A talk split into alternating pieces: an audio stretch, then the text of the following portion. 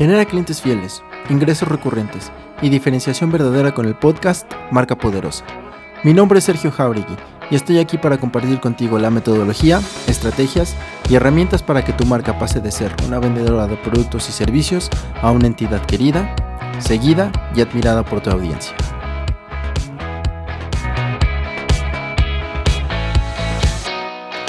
Empresas, emprendimientos e individuos tenemos la posibilidad de ser queridos y de compartir con las personas.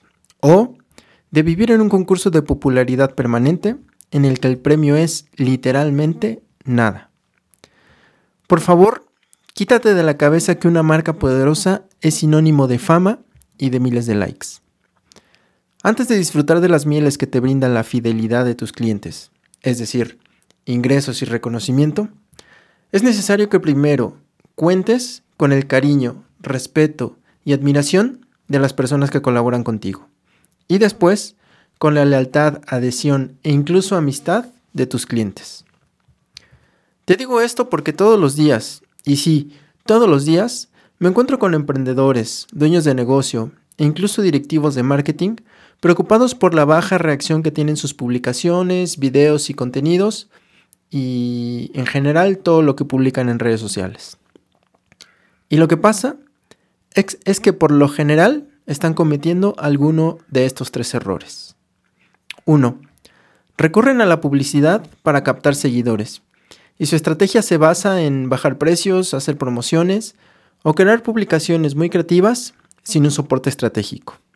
Y claro, se pueden llenar de compradores, pero nunca de clientes fieles.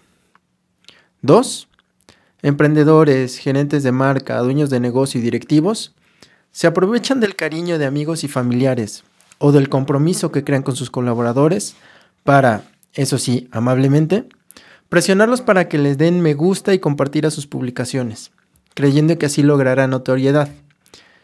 Y el hecho de que al menos aquí en México nos cuesta decir que no, hace que el número de seguidores crezca, pero muy pocos de ellos se interesan por lo que la marca tiene por ofrecer. Y tres, muchos, más de los que a mí me gustarían, compran seguidores. Sin duda alguna, la peor práctica. Comprar seguidores es lo mismo que comprar cariño. Y sabes perfectamente a lo que me refiero. Para que no caigas en estas tentaciones muy comunes y que a veces son difíciles de resistir, mejor sigue estos tres pasos. El primero, si vas a pagar publicidad, para que puedas hacer llegar el mensaje de tu marca a más personas, que además es algo que en cierto punto de tu camino vas a tener que hacer, ten en cuenta que antes de convertir es necesario compartir. Las personas que llegarán a ser tus fieles seguidores deben primero identificarse contigo, con lo que te gusta, con lo que haces muy bien y con tus sueños de marca, que además les permitirán a ellos cumplir sus propios sueños. Segundo, si quieres que las personas recomienden tu marca a sus amigos, conocidos y familiares, pídeles que lo hagan con algún testimonio o contando alguna buena experiencia que hayan tenido al relacionarse contigo. Ten en cuenta que las personas confían en las experiencias de otras personas.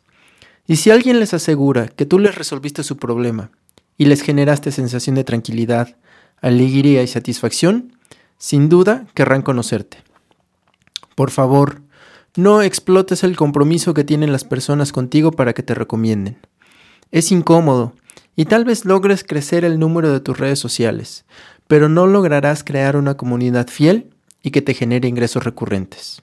Tercero, pon atención no en tu número de seguidores, sino en tu número de conversiones.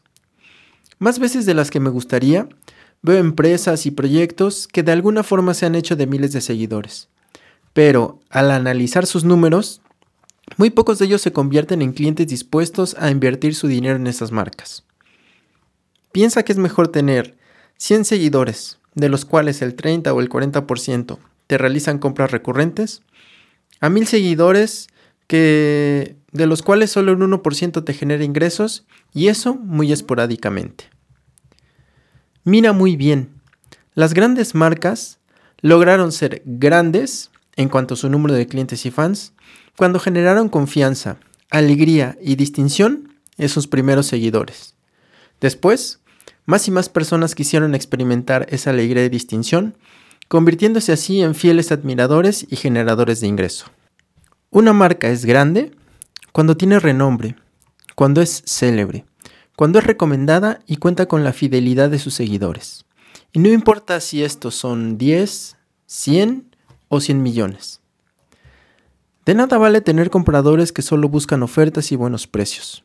Lo importante es tener clientes fieles que están dispuestos a invertir su dinero una y otra vez con tu marca porque saben que lo que obtendrán a cambio será no solo un producto o servicio, sino verdadera alegría, solución a sus problemas, distinción y satisfacción. No inscribas a tu marca en un concurso de popularidad porque esto, y lamento decírtelo, solo tiene que ver con una vacía vanidad. Trabaja para que tu marca sea querida por las personas y en consecuencia natural generarás ingresos recurrentes, diferenciación verdadera y reputación a gran escala.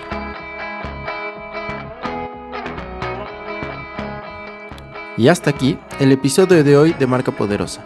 Si te ha gustado compártelo y suscríbete. Te espero en el siguiente con más cultura, estrategia e identidad de marca.